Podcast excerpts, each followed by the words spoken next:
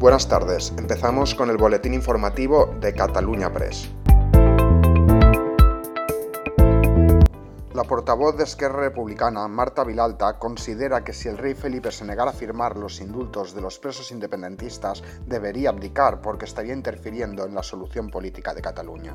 Y en referencia de forma concreta a las palabras de Díaz Ayuso justamente demuestran un desconocimiento brutal. El rey firma todo aquello que le llega de, del gobierno y en este caso pues no tiene una posición política en este, en este sentido y, vamos, es que si la tuviera en este caso interfiriese en la situación de los indultos o de cualquier referencia o acción vinculada a la situación en, en Cataluña, ah, tendría que abdicar.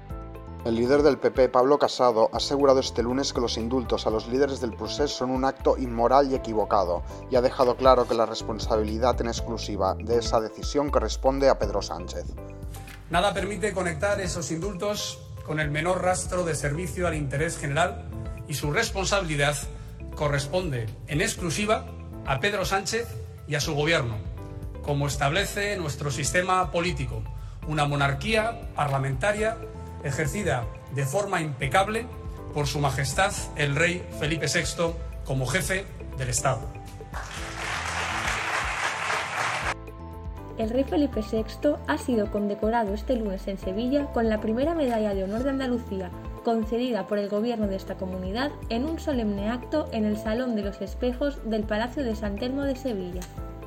Estar en Andalucía es siempre estar en casa la cercanía, la generosidad, la calidez que recibo, que recibimos en esta tierra hacen que me sienta como uno más entre vosotros.